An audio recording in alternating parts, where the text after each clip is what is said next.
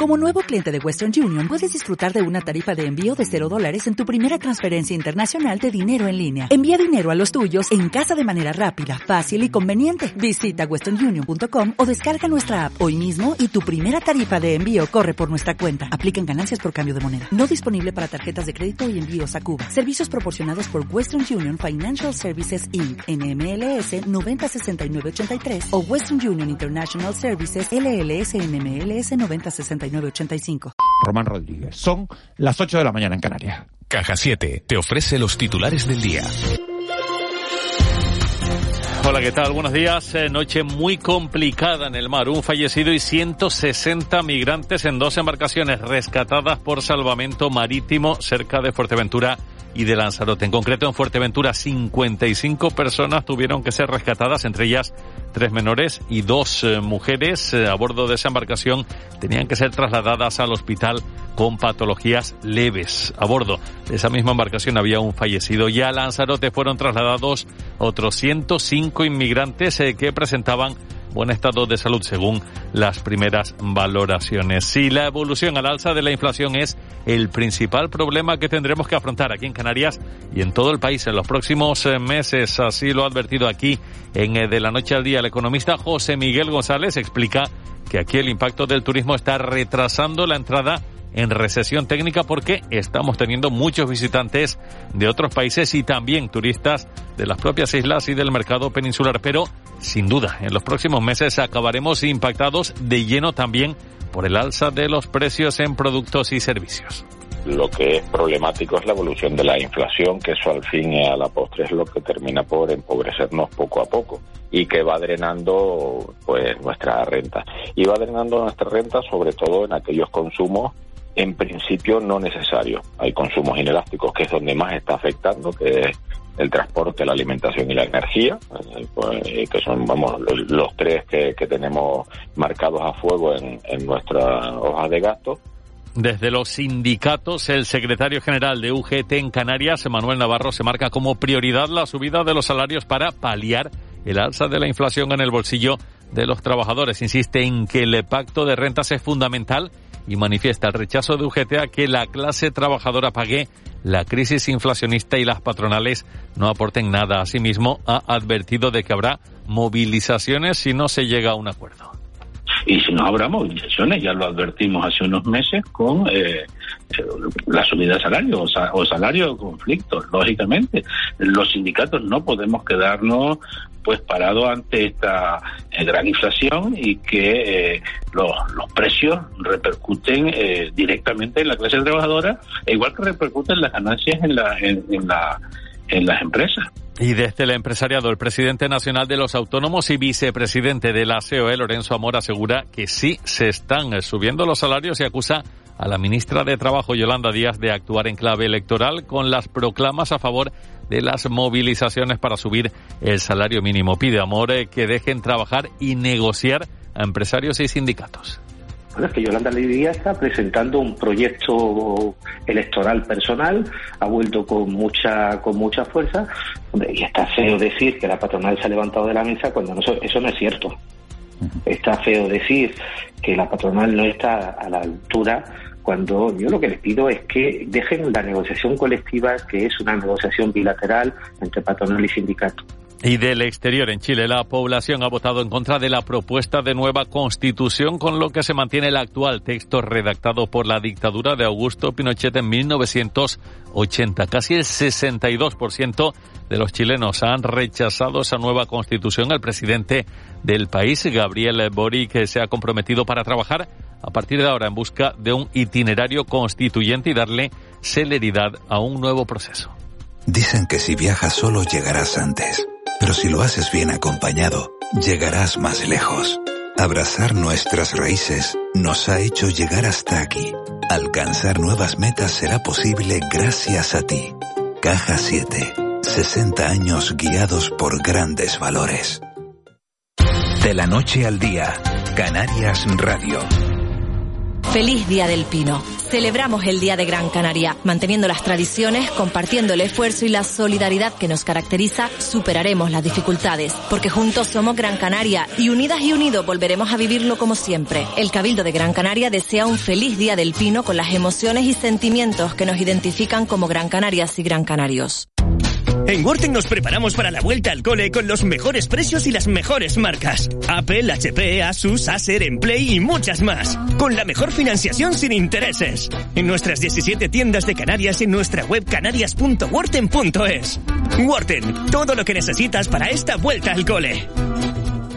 En Cristalam tenemos la solución definitiva para el exceso de calor en edificaciones. Nuestras láminas de control solar 3M para cristal con una reducción térmica de más de un 80% y libres de mantenimiento son eficiencia energética en estado puro, sin obras, sin cambiar los vidrios, en exclusiva en Canarias, solo en Cristalam. Visítanos en cristalam.com.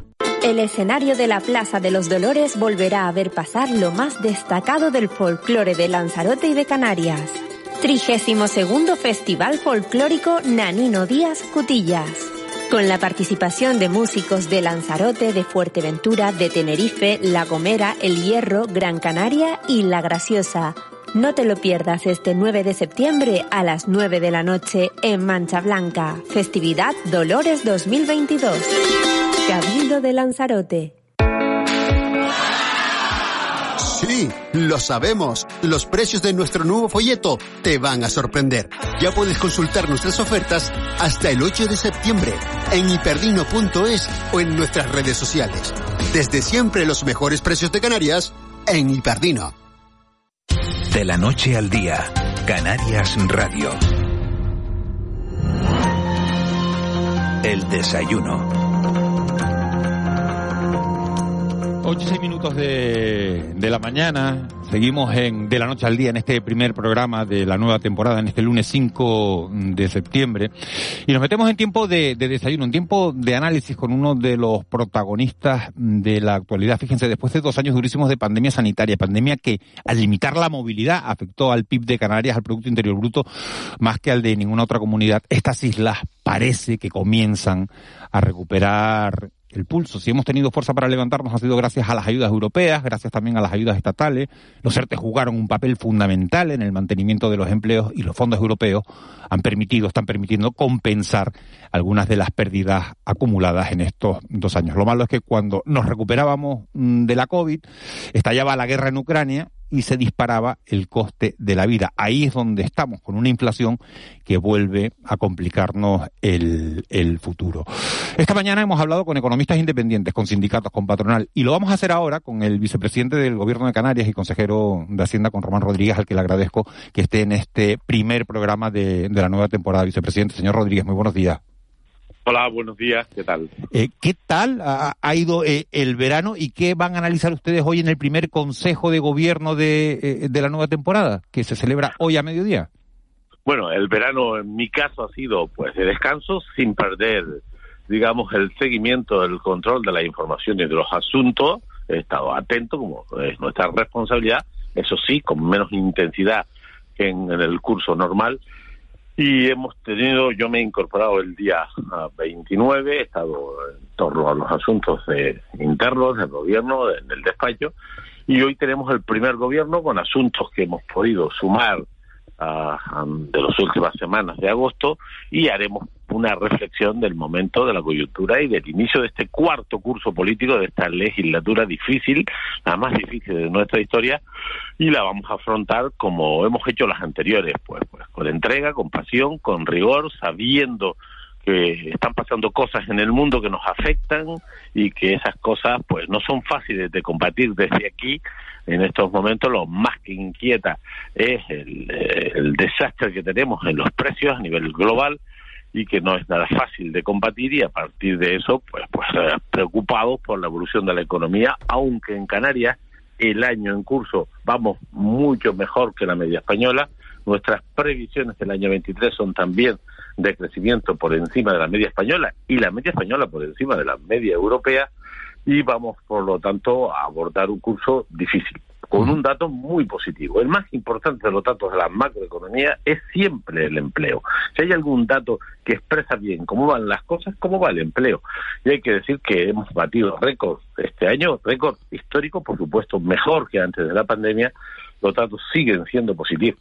Positivos hay que verlo con, con, precaución, con prudencia, porque el mundo que estamos viviendo es el que estamos viviendo y en tres semanas las cosas pueden cambiar y por lo tanto crecimiento económico, empleo y unos presupuestos para el año 23 que crecerán más que ninguno otro año de estos cuatro años difíciles, que lo haremos sin tocar la fiscalidad, sin aumentar la deuda, captando recursos de Europa y de España para ponerlos al servicio de la sociedad canaria, de su sanidad, de su educación, de, los, de la mejora de los derechos sociales, de ayudar a los sectores económicos y de tirar de la demanda mm, por la vía de la inversión y la contratación de servicios, que es una gran tarea del sistema económico público de Canarias. Por lo, tanto, entusiasmado por lo que nos acaba de contar, usted está entusiasmado, los sindicatos están preocupados. ¿No espera usted, por tanto, un otoño tan convulso como, como pintan los agentes sociales?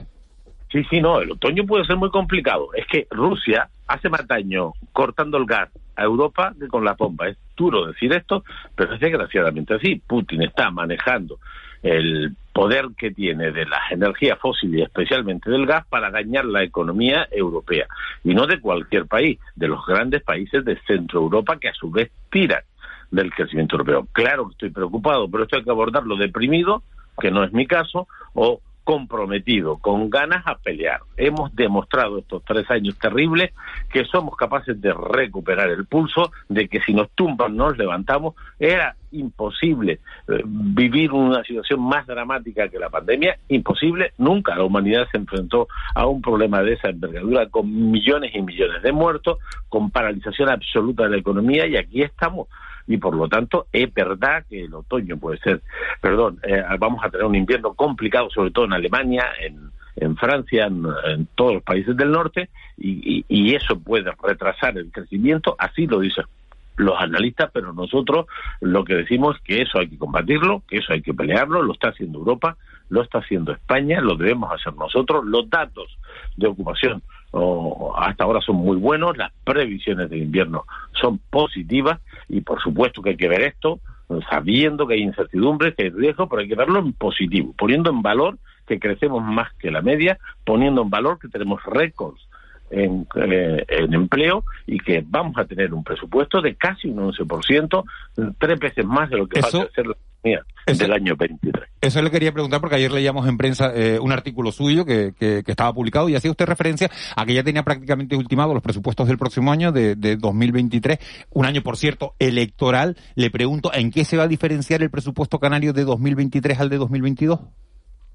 Pues primero que vamos a tener más recursos, sorprendentemente sin tocar la fiscalidad y sin endeudar a esta comunidad. ¿Por qué? Porque estamos captando recursos de Europa y porque vamos a captar del gobierno de España de esos 10.100 millones de presupuesto inicial pues mis cálculos son más de 7.500 millones de euros eh, vamos a captar del gobierno de España. Estamos hablando de cantidades muy importantes. La subida de la financiación autonómica en relación al año en curso va a ser del 23%.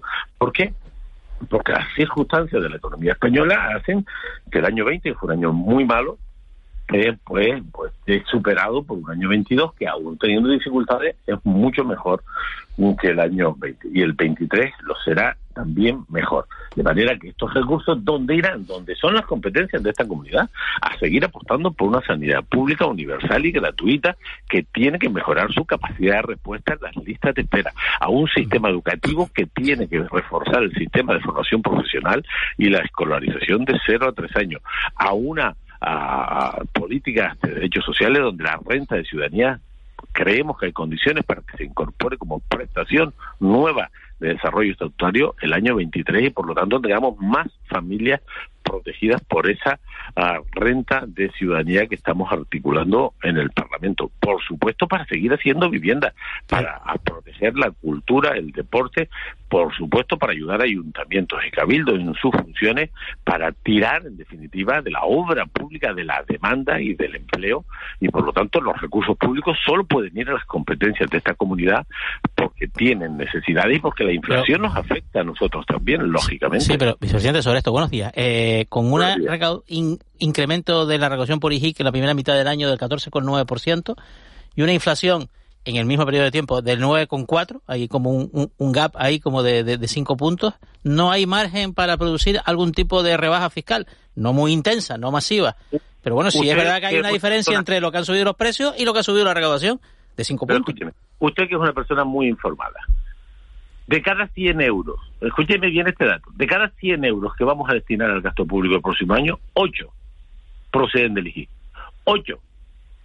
92 son fuentes de financiación europea y española. Lo digo para poner las cosas en su sitio. Estas cosas que dice la oposición irresponsable que tenemos, en la recaudación aumenta yo no sé cuánto. Si la recaudación del IGIC... ¿No, es sí, un 14,9 pero que es el 8% de los ingresos de esta comunidad. Pero le tengo que decir que además de que el 58% de esos recursos no son del gobierno de Canarias, son de los ayuntamientos de los cabildos, y usted me hace el favor de preguntarle si están dispuestos a perder dos puntos, se lo pregunta y no va a encontrar nadie que le diga que sí, ¿eh? ni, ni siquiera los del PP, ni siquiera los de Coalición Canaria. la otra cosa que le tengo que decir que eso es con respecto al 19. ¿Y sabe cuánto han aumentado los gastos públicos de ayuntamientos, cabildo y gobierno de Canarias en relación a ese parámetro? Casi el 30%. Es decir, 14,9 en relación a esos siete primeros meses del año 19, pero los gastos públicos en este trienio, en sanidad, en educación, en las prestaciones sociales, en las prestaciones de los ayuntamientos y los cabildos, más que se ha duplicado. No se puede hacer simplificación. Tenemos el ICIC más bajo del mundo. Nadie tiene una imposición indirecta como la nuestra. Ahora hay una polémica sobre el ICIC del gas que está al 21, se va a bajar al 5. ¿Sabe cómo está aquí? 0%. ¿Cómo está el ICIC de los combustibles? Cuando en España está el 10, 0%. ¿Cómo está el ICIC de los alimentos que conforman el 95% de la cesta de la compra? 0%, cuando en España y en Europa está entre el 4 y el 21. Por lo tanto, hay que ser rigurosos. Y cuando se habla de esa manera, que no quiere decir que nosotros no hagamos rebajas selectivas de impuestos, lo hemos hecho en La Palma para todos los impuestos para ayudar a una isla dañada. Hemos eliminado el ICI para, para el material sanitario durante dos años y lo mantendremos hasta que sea necesario. Hemos eliminado para los profesionales el impuesto de combustible. Bajada de impuestos no las recomienda ni las autoridades monetarias internacionales, ni los expertos, ni, ni los eh, centros de estudio. Selectivamente sí, pero eso ya lo hacemos en La Palma, en el material sanitario, con el impuesto de combustible, para los profesionales. Eso que dice la oposición y que no hizo cuando gobernaba es sencillamente demagogia que no recomienda ningún experto riguroso. Entonces, eh, buenos días, eh, señor Rodríguez. descarta nuevas rebajas selectivas bueno, nunca descartamos nuevas rebajas selectivas si es para sectores dañados. Lo que no estamos de acuerdo es en las cosas que dice la oposición. Es que eso no hace falta que nos lo digan. Nosotros vamos a ir analizando cada realidad porque lo hemos demostrado. Es que hemos demostrado que este ha sido el gobierno que más ayuda directa ha dado en toda la historia de Canarias y más que el resto de España. El año 21, cuando las empresas estaban en una situación dramática, distribuimos mil 309 millones de euros en ayuda directa a autónomos, pymes y empresas, más que ninguna comunidad autónoma de España y por supuesto más que en toda la historia de Canarias juntos, ¿no? De manera que haremos ayudas a las familias, a las empresas y haremos rebajas selectivas de impuestos cuando entendamos que lo podemos permitir sin comprometer la sanidad, la educación, la financiación municipal o la financiación insular. No nos vamos a guiar del cuento de la oposición, que justamente los dos partidos que dicen esto, cuando gobernaron lo que hicieron fue subir los impuestos. ¿Eh? Eh, de manera que vamos a ser rigurosos, vamos a seguir gestionando esta situación como lo hemos hecho. Han sido tres años trágicos, muy difíciles, y ahí están los datos.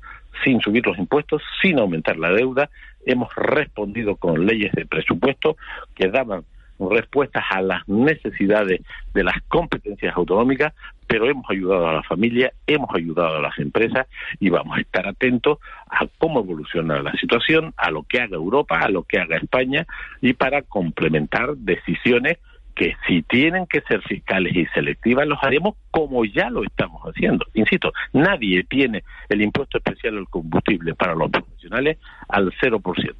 Solo nosotros. En España y en Europa, solo nosotros. Eh, dice usted que, eh, que, bueno, que los presupuestos generales del Estado pues han sido positivos para Canarias en los últimos ejercicios, pero que ahora hay que estar vigilantes ante los nuevos eh, presupuestos para que se culmine la agenda canaria. ¿Qué es lo más que le preocupa? Bueno, me preocupa que siempre se olvidan de nosotros, no importa quién mande. Y yo le voy a decir en confianza, como no nos escucha casi nadie, esto es una broma, que ahora no tenemos el diputado que ha defendido esta tierra con resultados indiscutibles que es que veo en las Cortes Generales. Allí hay que sentarse y no levantarse de la silla hasta conseguir que las cosas nuestras estén recogidas. Yo voy a hacer el esfuerzo desde el gobierno, a través del Partido Socialista, para que la ley de presupuesto del 23 recoja todos los programas económicos del REF. Es que el año 17, el año 18, el año 21 y 22 conseguimos, especialmente en el 22, que todos los programas del REF estuvieran financiados por primera vez en la historia, que estuviéramos sin duda ninguna por encima de la media de inversión en infraestructura de interés general.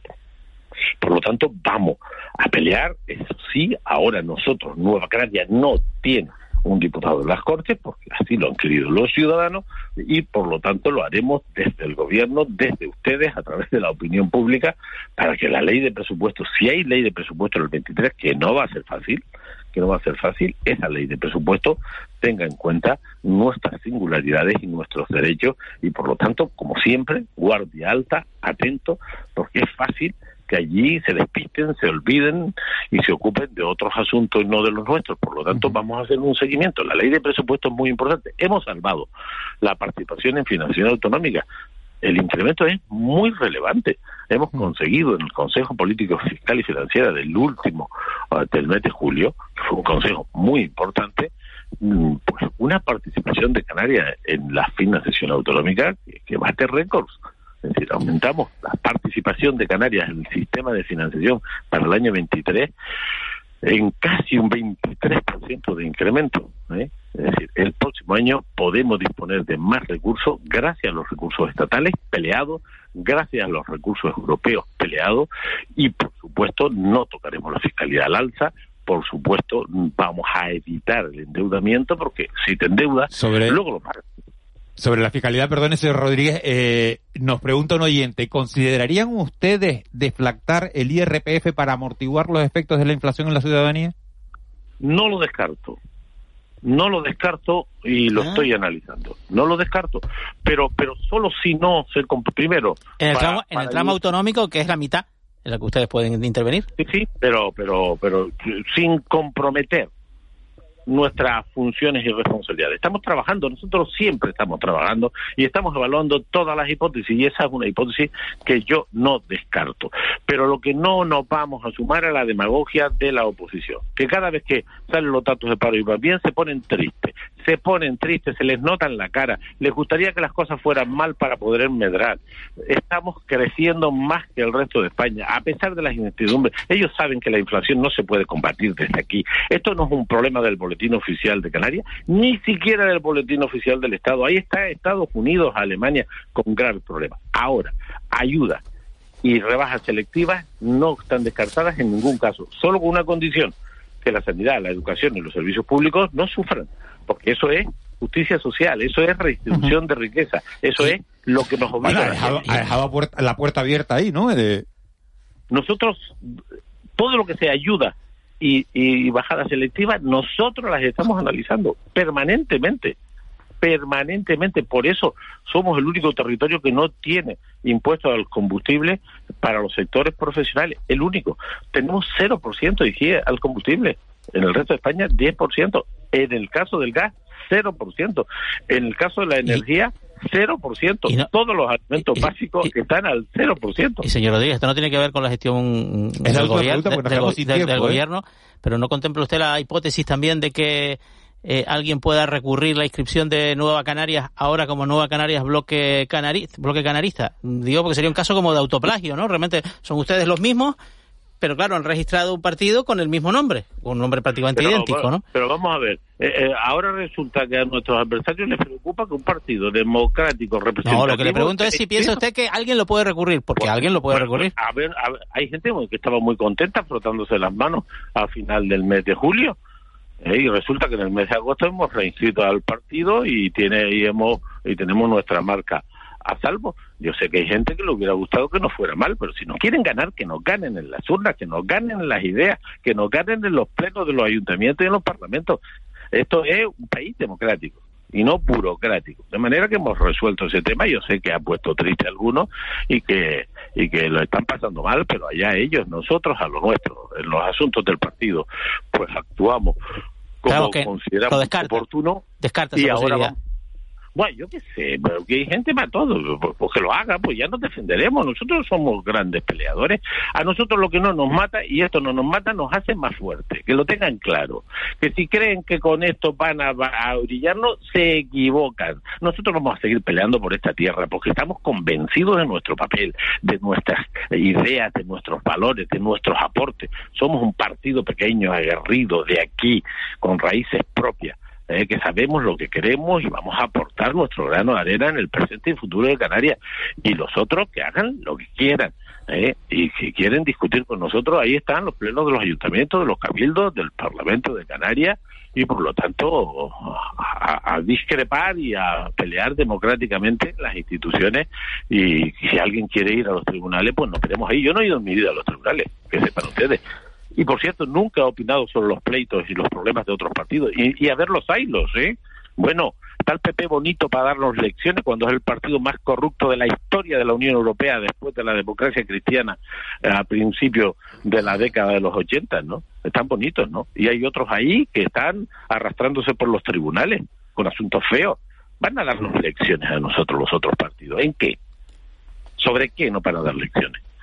Lo nuestro es trabajar por esta tierra, modestamente, con pasión, con determinación, yo creo que con rigor, siempre pensando en el presente y en el futuro, que necesitamos fuerzas políticas propias, gente de aquí que se crea las cosas de aquí, que las pelee con las reglas de juego, que no se levante nunca de la mesa y que haga que esta tierra salga adelante. Yo estoy convencido que a pesar de lo mucho que hemos sufrido estos años y nos queda un año difícil, ¿eh? Eh, eh, saldremos fortalecidos, porque somos un pueblo acostumbrado a pelear, a levantarnos cuando nos tumban, ¿no? Y estoy convencido que superamos la pandemia, superamos los volcanes, superamos sin duda ninguna a los incendios y los malos momentos y superaremos este momento de la inflación y, seguiremos creciendo y generando bienestar. Tenemos que corregir cosas. ¿eh? Hemos hablado de la demografía, el tema migratorio, los, los, contenciosos pendientes, la necesidad a medio plazo de reformar el REF. Todo eso tienes que hacerlo de forma permanente, revisar siempre nuestro modelo de desarrollo, apostar por la sostenibilidad, por la digitalización. Todo eso son tareas. Mucha tarea por delante para, para el curso que hoy empieza, ¿no? Sin duda. Pero lo haremos, lo haremos. La ciudadanía organizada, las instituciones locales, los cabildos, nosotros estaremos todos juntos ahí y quien se quiera quedar a un lado que se quede, pero no vamos a parar, vamos a escuchar.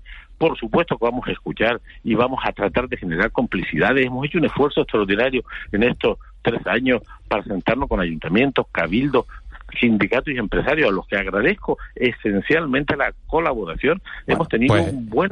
Y a la oposición, también tengo que decir que ha habido momentos críticos donde la oposición ha estado a la altura de las circunstancias y se lo hemos reconocido porque yo creo que eso es lo que nos hace grandes como pueblo. Cuando las cosas van mal, hay que juntar fuerza y no pelear. El diálogo tan importante eh, en todos los estamentos y en todas las, esferas de la vida. Román Rodríguez, vicepresidente del Gobierno de Canarias y consejero de Hacienda. Muchísimas gracias por, por habernos atendido esta mañana y feliz curso político. Gracias a ustedes. Buen día. Cuídate. 8.27. De la noche al día, Canarias Radio. Sí, lo sabemos. Los precios de nuestro nuevo folleto te van a sorprender. Ya puedes consultar nuestras ofertas hasta el 8 de septiembre en hiperdino.es o en nuestras redes sociales. Desde siempre los mejores precios de Canarias en Hiperdino. Feliz Día del Pino. Celebramos el Día de Gran Canaria, manteniendo las tradiciones, compartiendo el esfuerzo y la solidaridad que nos caracteriza, superaremos las dificultades, porque juntos somos Gran Canaria y unidas y unidos volveremos a vivirlo como siempre. El Cabildo de Gran Canaria desea un feliz Día del Pino con las emociones y sentimientos que nos identifican como Gran Canarias y Gran Canarios. ¿Eres de los que les van las alturas y no tiene vértigo a nada? Prueba la nueva Gran Mac Extreme Cheesy Roll de McDonald's. Jugosa carne 100% vacuno, crujientes sticks de queso gouda y deliciosa salsa barbacoa. Tan extremadamente grande y extremadamente buena que da auténtico vértigo. La conquistarás con el primer bocado. De la noche al día, Canarias Radio. 9 y 29 minutos de, de, la mañana seguimos adelante en de la noche al día en este primer programa de la nueva temporada en, en Canarias Radio. Y antes de meternos en tiempo de tertulia, nos vamos a ir al campo, nos vamos a hablar nos vamos a poner a hablar del sector primario porque esta casa, el Grupo Radio Televisión Canaria, va a poner en marcha el próximo 9 de, 9 de septiembre una campaña que se llama Somos tu campo y que está dedicada esa campaña a poner en valor los productos de nuestra tierra, no solo los productos de nuestra tierra, también sino los trabajadores. El 9 de septiembre se celebra Clemente González, director de Canarios de Campo y Mar. Muy buenos días. Buenos días. El 9 de septiembre, digo, se, se celebra el Día Mundial de la, de la Agricultura. ¿Cuál es el estado? Nadie mejor que tú para, para hablar del campo, del sector primario en este archipiélago. ¿Cuál es el estado en estos momentos de, del sector primario en las islas?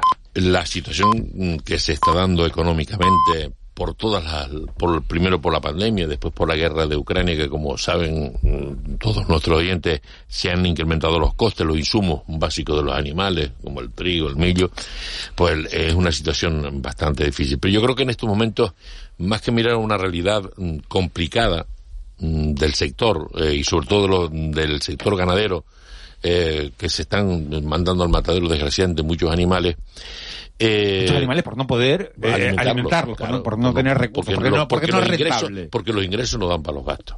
Y yo lo que sí creo en esto, eh, que son necesarias las ayudas, sí, pero yo creo que habría que hacer un trabajo también, y ahí mm, llamo la atención de las organizaciones agrarias y, ganaderas, eh, hay que modificar la estructura, el modelo. La inmensa mayoría de nuestras explotaciones ganaderas, cuando hablamos de explotaciones familiares, eh, no llevan, no son profesionales, no son empresariales, no llevan, llevan la contabilidad del, de la factura eh, colgada en la pared en un clavo de cuatro pulgadas. Entonces eh, van, van, pagando según les entra, van gastando según les entra y al final pues los ingresos, la venta del queso, de la leche, no da para, para los gastos. También es cierto que se está por debajo de los precios de coste porque los propios ganaderos no saben lo que les cuesta producir un kilo de queso, un litro de... Pero ¿cómo no lo vas a saber? Bueno, porque varía, ¿no? Porque, porque se está porque varía y porque no llevan esos cálculos, y porque no llevan, y porque como están pendientes de la subvención del POSEI, de la subvención que da el Cabildo... pero el coste de tu producto sí sabes cuánto es, ¿no? Debería saberlo, lo lógico que debiera saberlo. El problema, si hacemos un estudio económico de cada explotación ganadera, nos podemos encontrar que los costes económicos pueden ser elevados. Primero, porque no, hay, no es lo mismo la alimentación automatizada que la alimentación donde te cargas un saco, una bolsa de millo al hombro y lo vas repartiendo. No es lo mismo eh, eh, estar dándole a los animales eh, la alimentación que necesitan según su etapa, no, no necesita eh, mm, comer mm, un animal lo mismo cuando no, está dando crías, no está preñada, no está dando leche que cuando está dando leche. La, la, la llegada de nuevos turistas, el, haber recuperado el sector turístico, Clemente, eh, ha servido para que el sector primario venda más, para que... Eh, a, mí me gustaría, a mí me gustaría que, que hubieran datos fiables sobre la mesa. No los hay. Tú le preguntas a Socampo, a, perdón, a, a Sotel, cuánto consumen los turistas o no los hay. No hay datos, o sea, el turismo. Ah, mm, el único dato real es que en el 2019 estuvieron en Canarias 16 millones de turistas y en el 2020 con la pandemia ya no había. Bueno, pues lo que no, no, llegaron. Entonces, lo que sobró de alguna forma de lo que se producía en Canarias fue un 30% de lo que consumen los canarios. O sea, eh, de esos 300 y pico mil turistas que cada semana eh, pernotan en Canarias, consumen, consumen muy poco. Por eso, mm, el consumo del turista y lo que se consume en Canarias, que solamente hay un estudio que hizo una vez la Universidad de La Laguna hace ya unos cuantos años, pues podemos estar hablando pues más de cuatro, sí, seguro más de cuatro, eh, que hablaba eh, una media del 20% del consumo del producto local. En algunos productos eh, supera el 20%, como puede ser en la papa, como puede ser en el vino, como puede ser en el queso. Somos la región que más queso consume de Europa, pero también la más que produce pero es que eh, consumimos mucho queso, consumimos una media de 12 kilos por persona año. Y, por eso yo creo que es bueno siempre, desde, el programa, tanto en televisión como en la radio, mm, he indicado que es importante las campañas de promoción. De lo que no se conoce, no se habla, no se valora, ni se compra, ni se vende. Y la publicidad, si se ha creado y los modelos de publicidad que hay ahora con las redes sociales, pues más todavía. Por eso es importante esta, esta iniciativa de, la Casa, de la Radio Somos tu campo. Somos tu campo. Porque eh, va, vamos a ver, no es una publicidad del producto. O sea, se le va, se le va a mostrar eh, al consumidor eh, quién es el productor, qué perfil tiene, por qué se dedica a eso y qué hay detrás de cada producto. O sea, cuando adquirimos un producto, no compramos porque el valor de nuestro producto, porque detrás del producto está el paisaje, el territorio, la economía del bien común, economía circular, que genera productos ecológicos, eh, eh, productos con, certificación de calidad, con denominación de origen, eh, ese valor es impagable. Todo lo que hay detrás, cuando yo hago una aportación a la botella de vino, al kilo de queso, a las papas, a las verduras, eso se reparte en, la isla, se reparten en el... En, en, están los oyentes tirándote de las orejas, dicen que, que, que no generalices, que todos no, que muchos saben cuánto es su coste de los productos. Sí, muchos sí, muchos sí. Claro, dice, no se puede generalizar. Dice, no, no, no estoy diciendo que, ahora es que fuéramos financieros. dice, pero que, dice, y dice, muchas gracias por echar tierra encima, eh, no te están tirando las orejas. No, vamos a una cosa, hay, hay explotaciones agrícolas y ganaderas que son muy profesionales pero hay otras, hay otras en el sector. Y he dicho de las explotaciones más familiares, más pequeñas. Vale, vale, pues echa, echa la aclaración. Ángel Arencibia te quería hacer una pregunta y ya despedimos la sección porque tenemos a, nuestro tertuliano. Clemente. Eh, buenos días. Hoy en, en Clemente, buenos días. Hoy en, la, en la, la, prensa se destaca que el Cabildo de Gran Canaria ha puesto en marcha un banco de tierras para recuperar, eh, pues, eh, tierras que no estaban, que se habían dejado de cultivar. ¿Tú crees que es posible la vuelta al campo? ¿Que esto es una, una, una situación que tiene marcha atrás? Yo creo que es posible, pero eh, volver al campo, eh, volver al campo y con éxito asegurado es posible. Pero para eso tienen que implicarse, eh, y lo digo brevemente, tienen que implicarse todas las administraciones. ¿Por qué? Porque quien quiera volver al campo, o sea, si tú quieres mañana volver al campo y a cualquier punto de Gran Canaria porque tienes una finquita de los padres, una huertita y sembrar lechuga y llevártelas después al mercadillo, tú tienes tú tienes que tener garantizado que lo que produces lo tienes vendido. Vendido. Y para garantizar esa venta, ya no puedes ir como hace 40 años o 20 años eh, mm, por el pueblo, por los pueblos en las ventas, no, no, ya hay redes, ya hay mm, mm, eh, plantas logísticas de distribución. Entonces, tiene alguien que comprarte eso y que lo tenga bien vendido. Y ahí están las OPFH o las cooperativas. ¿La, qué dijiste? OPFH, Organizaciones de Productores de Frutas y Hortalizas. Ah, vale. Que son las que canalizan. que me hablas así, hombre, ¿qué, te digo? Entonces, eh, tiene que garantizarse. Y, y quien quiera volver al campo, mm, mm, tiene que encontrar una vivienda. Ahora tenemos un problema de vivienda. Quien quiera volver al campo tiene que tener, hoy todo es por las redes. Eh, la comunicación digital de la telefonía móvil eh, tiene que ser eh, pues, potente. Pero sobre todo, sobre todo, al que quiera volver al campo quiere ganarse un sueldo y tienes que garantizarle que lo que produce lo tiene vendido. Bueno, Clemente González, director de Canarios de Campo y Mar, todos los días en esta emisora, a las seis de la... porque me miras así? No, no, me, te miro bien. Ah, no, no, me estabas mirando así como fijamente y digo, ya he dicho algo que digo, ahora, ahora la ha cambiado el nombre del programa y no me he enterado yo. Ya lo dije esta mañana que venías con fuerza. Ah, sí, sí, sí, claro, claro, claro. me he echado una mirada así, me está mirando fijamente. Lo tiene, eh, el que quiera saber cómo está el sector primario en Canarias, oír a Clemente González todos los días a las seis de la mañana, de seis a, a, seis y media. Vamos a estar muy pendientes de esa campaña de Somos tu Campo, que es fundamental para, para nuestro sector primario. Campaña que va a poner en marcha el Grupo Radio Televisión Canaria a partir del 9 de, septiembre, Día Mundial de y la Y la pueden seguir por la radio, por la televisión, y va a estar en las redes, y me gustaría que si, se implicaran compartiéndola también. Vale. ¿Y cómo lo compartimos? En las redes. En las redes, sí, porque... ¿Y bueno, dónde, eh, tienes un hashtag? ¿Un hashtag que se llama? sí, Somos eh, tu campo. so- Somos tu campo. Hashtag Radio, Somos tu Radio campo. Televisión Canaria. Vale, perfecto. Clemente González, muchas gracias. Muchas gracias. Un placer. So- somos campo, somos mar, somos producto local, ¿eh? Oye, pues, y, no le- y Molina que no te ha tenido una música para esto de casi- casi le sale Por el himno de favor, Canarias. Por favor, Benito Cabrera que se va, que se haga a un lado. Gracias, Clemente. Vamos con el mentidero. El mentidero.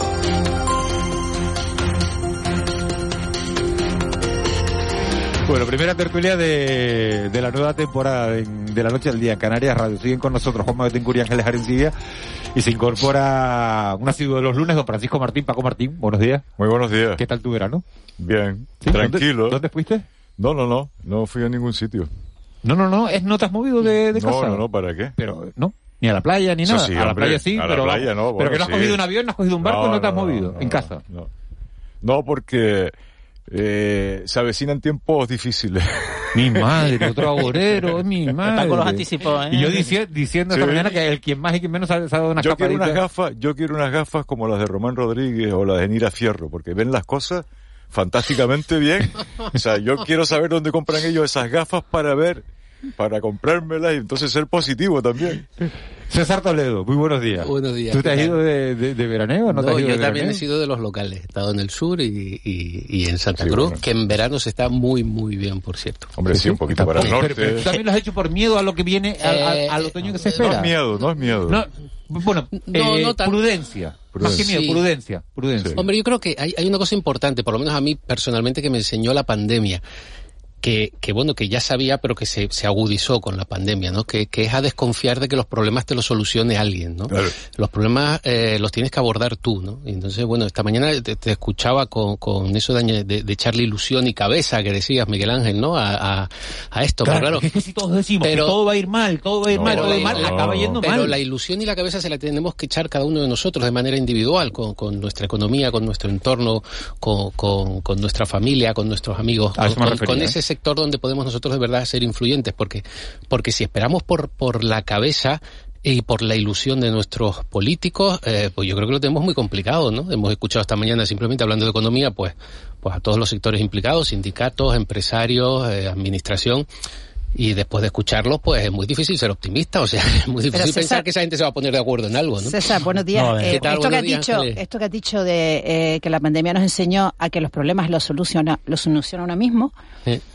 Bueno, si no son por las vacunas o, o las medidas eh, que se tomaron de, mm, pues me acuerdo, pues te menciono los ERTE, por ejemplo, o sea que tam- bueno, No, no, eh, ob- eh, los, obviamente, los- los problemas los soluciona no. uno, pero necesitamos No, ayuda, ¿eh? Hombre, no, ¿Eh? claro que necesitamos ayuda, pero digo que, que al final la responsabilidad, o sea, a mí me pueden prohibir entrar en un restaurante, me pueden poner un horario de no sé qué, me pueden usar si la no quieres mascarilla. saltarte, lo saltas. Pero si me lo quiero saltar, me lo salto. O sea, el responsable tengo que ser yo. Yo sé que tengo que usar la mascarilla, dónde tengo que usarla, dónde no. Yo sé con qué familiar tengo que ser más prudente porque es más vulnerable. Yo sé, o sea, o, o, no- o nos lo trabajamos nosotros un poquito más y, y- y dejamos un poco de esperar a que venga eh, el papá Estado o el papá institución o, o el colectivo general a, a Pero arreglarnos si los papá Estado no compra las vacunas, Ah, no, hombre, está claro. ¿Dónde estaríamos? Es- es Bueno, la compra con nuestros impuestos. Es imprescindible, claro. claro, no la va a Por comprar supuesto, con, por si no- con si dinero no- venido del y si- espacio. Y si, no, y si no generamos economía, no, tenemos, no, no podemos pagar impuestos.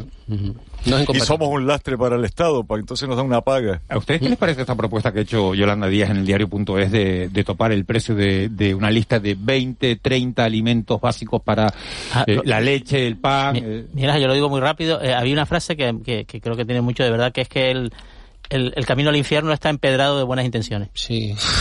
bueno, sí. El- el- o sea, la, la filosofía la po- la- se po- es compartible, está claro, ¿no? Eh, el, el método, vista la experiencia previa, ¿no? En general, en el mundo de la economía, pues igual no es la mejor. A ver, eh, estoy de acuerdo totalmente. to- totalmente. O sea, yo, yo estoy no por topar el precio de, de 30 alimentos o, o productos fundamentales. Yo estoy por toparlo absolutamente todo y más, y que los que pago yo sean gratuitos, ¿no? Yo estoy en esa opción. Lo que pasa es que es absolutamente inviable, ¿no? Entonces, vamos, coincidiendo con Juanma, la, la, las buenas voluntades y las buenas intenciones, pero... ¿Y todo el mundo come lo mismo? Eh, no, es yo, que yo pregunto, no, todo el mundo no, come, come, Hay que ir a, a, las causas, ¿cuáles son? La, hay, no, hay, claro, no productos claro. básicos, hombre, el pan, sí. los huevos, la leche, todo el mundo sí, consume pero, Claro, atacamos las consecuencias leche, o atacamos las causas. Pan, todo el mundo lo consume. Es que si vamos al origen y a la estructura y cuál es el problema en, en el fondo, eh, la solución es muy complicada. De todos modos, a, a mí lo que me llama la atención... A ver, César, César. Es una dieta sana. Me está mirando, Paco Martín me está mirando. Tú consumes leche leche, huevos y pan. Eh, yo leche no, porque no puedo, pero de, de resto pan, pan y huevos, y huevos sí. sí. Juanma. Yo sí, sí, sí, sí. Bueno, claro. pan, pan, el, pan, el pan solamente sí, sí. por la mañana. Yo también. Eh, eh, Poco, pero también, manera, eh, mira, como si estuviera loco yo. No, diciendo, no, que no te miro como si estuvieras loco. Miguel Ángel, yo de cinco yo que estamos que digo, aquí, el único que no consume ni pan, ni leche, ni huevos eres tú. No, yo un huevo de vez en cuando sí, me como, pero leche, no consumo, por ejemplo. Bueno, vale, pero, pero vale. más menos son productos... Pan, eh, que de, aquella, de, aquella, manera. de. Esto es como, como cuando compartes, eh, como duermes con alguien y la manta es pequeña, ¿no? Que tira uno por un lado, tira el otro por el lado. Vamos a ver si recortamos, eh, topamos los precios, pero alguien tendrá que pagar el sobrecoste ese que viene después, ¿no? Entonces eh, eh, eh es, compli es, complicado esto, ¿no? ocurriendo ahora mismo con, con, la energía, ¿no? Con, con topar el, el, precio del gas y luego en la factura pues te pero pero eso es distinto, César, eso es el peso que tiene el gas en el procedimiento de fijación de precios de la energía.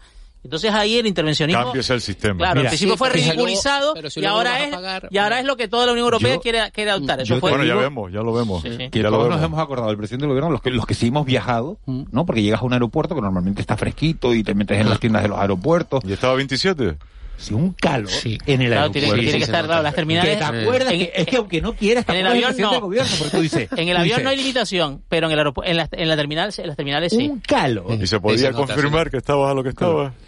Porque eh, hay, una, obligatoriedad de tener el termómetro puesto para sí, saber a qué temperatura. La ENA debería cumplirla, claro. Claro, es que pregunto. Hombre, y es que si tú pones en una tienda el aire acondicionado fresquito para que la gente entre, hmm. te denuncias de la tienda de al lado, ¿no? Porque va a decir, oye, bueno. porque, porque yo creo que sí, ¿eh? Porque... Porque el de al lado no tiene aire acondicionado. No, porque el de al lado está cumpliendo. porque el de al lado está cumpliendo y al final tú te metes en el te, va mejor. Y tú cumples y yo cumplo y, otros no cumplen y no denunciamos, a, nadie. Se alimenta una cultura de incumplimiento. Estamos, estamos en, un día de, vuelta al trabajo para, para muchísima para muchísima gente. Eh, y se habla mucho de, del síndrome eh, posvacacional. Tenemos aquí a, a, César Toledo, que es experto en comunicación no verbal. Y yo no sé, eh, eh César, porque te he leído algo, si, si la comunicación no verbal puede ayudar a combatir el síndrome postvacacional? Pues, aunque parezca increíble y aunque parezca una tontería, sí puede. Es que me sorprendió cuando... De cuando, hecho, eh, de, hecho eh, nuestra, nuestra forma de, de expresarnos, de comunicarnos eh, no verbalmente, tal y como se expresa nuestro cuerpo, influye no solo en cómo nos ven los demás, sino en cómo nos vemos y nos sentimos nosotros mismos. Entonces, una cosa tan tonta como sonreír, no solo ayuda a relacionarnos mejor con los demás, sino ayuda a que nosotros tengamos un, un mejor estado de ánimo. De algo tan simple como exagerar las sonrisas estos días primeros del trabajo, algo tan simple como acelerar un poco el paso y caminar un poco más erguido, con un poco más de energía, con un poco más de fuerza personas como tú, Milaje, pues no hay que decírselo, pero porque estás como una moto de por la mañana, pero hay gente que sí, que camina con los hombros cargados, decaído, con, con, con la mirada baja, eh, con el semblante serio. Pues bueno, todo eso va dando la información a nuestro cuerpo que se va retroalimentando y se va agudizando e-, esa, esa cierta melancolía de, de, lo que pasó y, que hemos perdido del verano y de, los, y de, las noches de fiesta, ¿no? Pues bueno, eso ayuda muchísimo.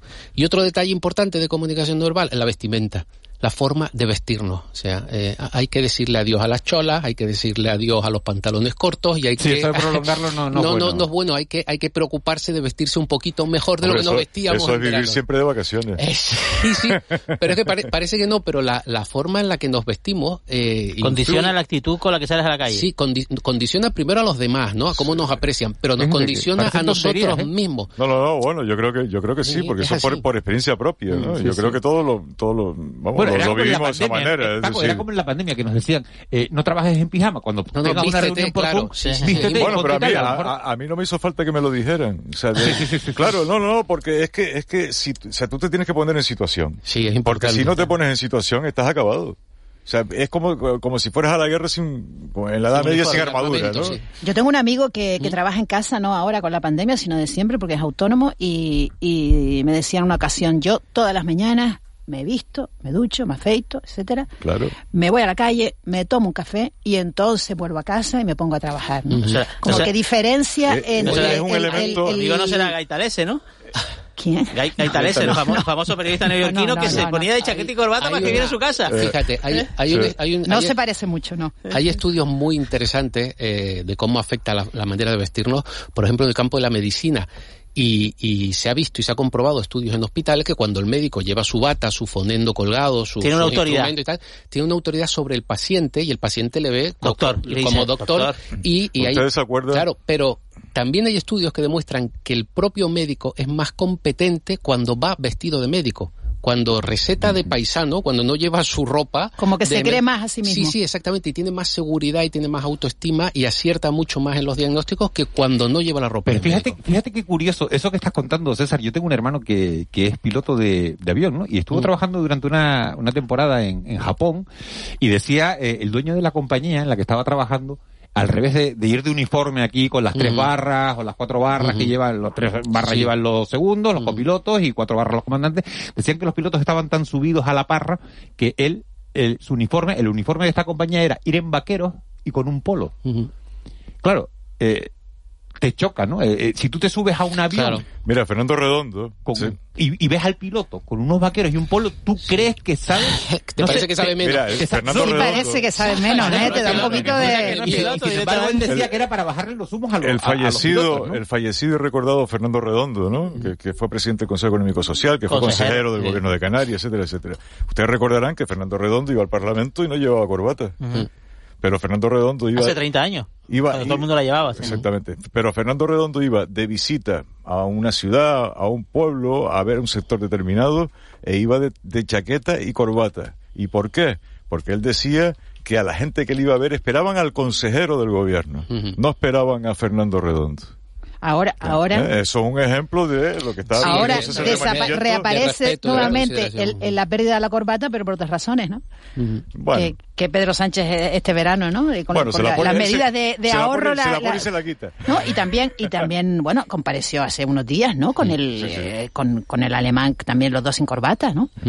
Ah, pues eso, pues sí, pues eso fue una frase. Yo creo que, No, que no, es bastante un oyente, más estético que otra cosa. ¿no? Dice, dice Es una actitud, ¿no? Sí. No, No, no. frivolidad. En este caso, la verdad es que pues, ese, ese tipo de, de expresión, pero luego fue a Colombia a la toma de posesión del presidente Gustavo Petro y lógicamente se puso corbata, como Eh, tiene que Perdona, ser. Es que salió por la tarde en el helicóptero con corbata. Como tiene que ser, o sea, una, una, una frivolidad eh, en un contexto en el que estamos, creo que personalmente le sobraba, ¿no? Eh, nos escribe un oyente, dice, voy siempre en cholas y pantalón corto, me siento querido, soy feliz y se me valora profesionalmente. Firmado. Bueno, porque Sí, no- puede, no porque que puede. Entonces, le acabo de preguntar, le acabo de preguntar, si no es indiscreción, ¿a qué se dedica? Claro. Porque Claro. claro, es que todo dependerá Soy también un Quevedo, poco. no, Claro. soy Hombre, Quevedo. porque si eres instructor de buceo, Soy que- entiendo perfectamente No, no, a ver, eh, que eh, vayas... eh, no, eh, pero no, será, no será Quevedo el cantante. No, es que sí puede. No, sí. no, a ver, que Mira, lo importante, lo importante, lo importante es que, que si tú tienes un estilo determinado de Sí, vestimenta, de lo que sea, y tú puedes llevarlo, ¿eh? y tu profesión te lo permite, porque muchas veces estás limitado, o sea, tú no puedes ir en chancletas a cualquier No, pero sitio. me, me- me gustaría aclarar si por este oyente tiene toda la razón. Vamos a ver, me estaba refiriendo a la recuperación de los hábitos que tenemos normalmente Claro. para salir de, de este cierto estrés que nos Para provoca las vacaciones. post vacaciones. Entonces, si yo normalmente me he visto de una forma para ir a trabajar, no prolongar el vestuario de verano porque porque me va a afectar. Entonces, Porque, eh, intentar volver claro. a, a los hábitos que tenía antes de las porque vacaciones. ¿Tú sí crees, Juanma, que, que existe eso, que la gente llega amargada hoy a, a este primer lunes de septiembre?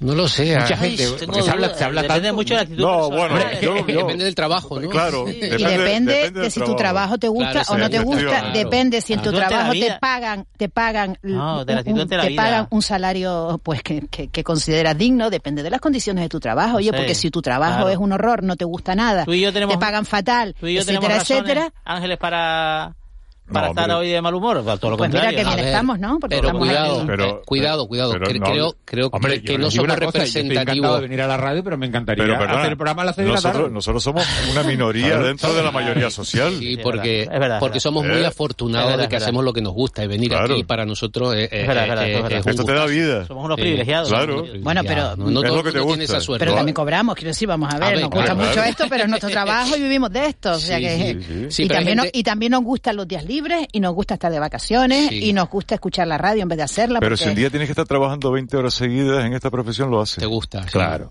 Y no, y no, y no tienes en cuenta si te, si eso te va a suponer más dinero o menos dinero, sino No, y, sobre lo todo, haces. y sobre todo que hay gente que trabaja en cosas que no le gustan, Claro. que no le satisfacen y, y O que no se ha que no formado dan para esa- vivir. para ese trabajo, se ha No, hombre, formado. y, y- y a ti te molestaría si llegas a, a- a una administración pública y te encuentras al funcionario en cholas, pantalón corto y manga Por supuesto. corta? Te, molesta- te molestaría. Claro, tiene que estar vestido de una manera adecuada. Es que da sensación de, de, de falta Claro. de rigor, ¿no? Claro. No sé cómo Mira, explicarlo, yo pero, cuando- pero sí que da la sensación esa de, bueno, aquí Por estamos, ejemplo, ¿no? Eh, tú vas- vas lo mismo, el ejemplo del, del piloto, Miguel Ángel, a Mm. me parece muy bueno, ¿no? Porque yo es que veo a este se- a, a- a un señor con un polo y un vaquero entrando a la cabina de piloto y, Y digo, ay, mi madre, que aquí cogieron una... Esto lo piloto yo. Eh, eh, eh. Esto lo y, piloto te yo, pongo, ¿no? y te pongo el ejemplo también hasta de un presentador de televisión, Ah. ¿no? A lo mejor ves un presentador con, con una camiseta sin, sin mangas, ¿no? Eh. Y te crees menos las noticias, ¿no? Depende- sí, claro, depende del programa, Depende ¿no? del contexto, sí, Claro, sí. te- Dice, eh, nos ha respondido el, el oyente y dice, la persona que decía, dice, buenos días, yo siempre voy en cholas y en pantalón corto y me siento muy querido.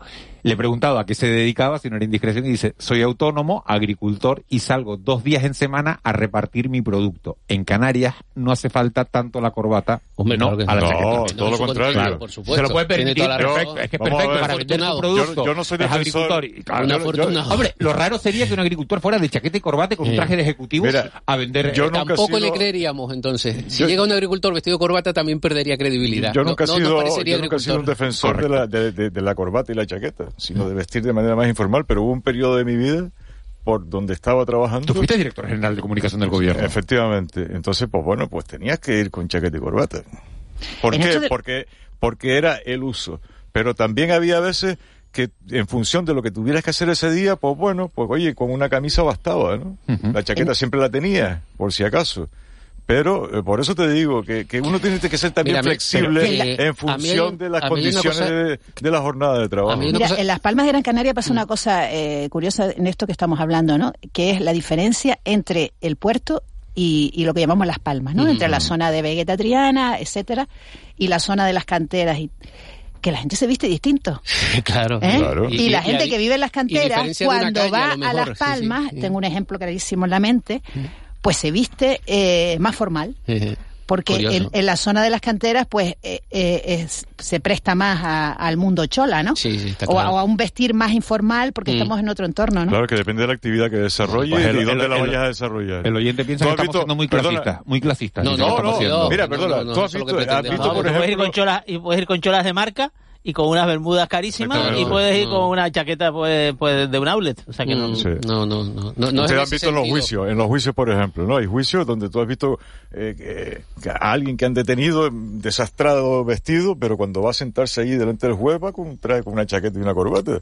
Eso lo, lo vemos con mucha, con mucha frecuencia, es decir, ¿por qué? Porque quiere dar la impresión de que es una persona, pues bueno, pues, Respetable. respetable. Sí, bueno, sí. vale. Eh, si lo he visto bien, igual me cae menos, ¿no? eh, Eso- eh, sí. No, Pero no, bueno, no, no debería condicionarle. no debería. Eh, pero desgraciadamente Pero son es esos tics También- sociales, ¿no? También hay, también hay eh, base científica y estudios muchísimos, sobre todo en, en Estados Unidos, sobre eh, las penas que se le imponen a, a- a los, a los acusados en función de su aspecto, ¿no?